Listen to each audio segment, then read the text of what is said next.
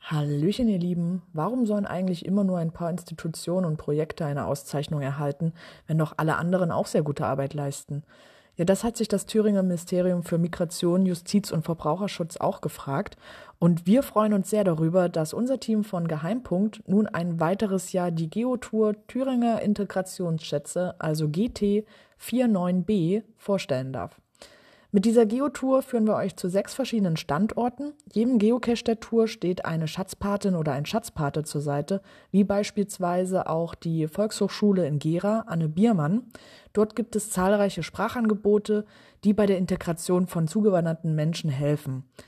Im Thüringer Integrationsschatz Sprache dreht sich also alles darum, warum das Erlernen der Landessprache wichtig ist und welche Angebote existieren. Außerdem findet man in den Listings auch noch weitere nützliche Fakten passend zum Thema. Man kann also sagen, dass Caches Spaß mit wissenswerten Informationen für mehr Miteinander und ein größeres Verständnis füreinander verbindet. Also ihr interessiert euch für die Geotour in Thüringen, dann schaut doch einfach mal in die Infobox. Dort habe ich euch wie immer alle wichtigen Links hinterlegt.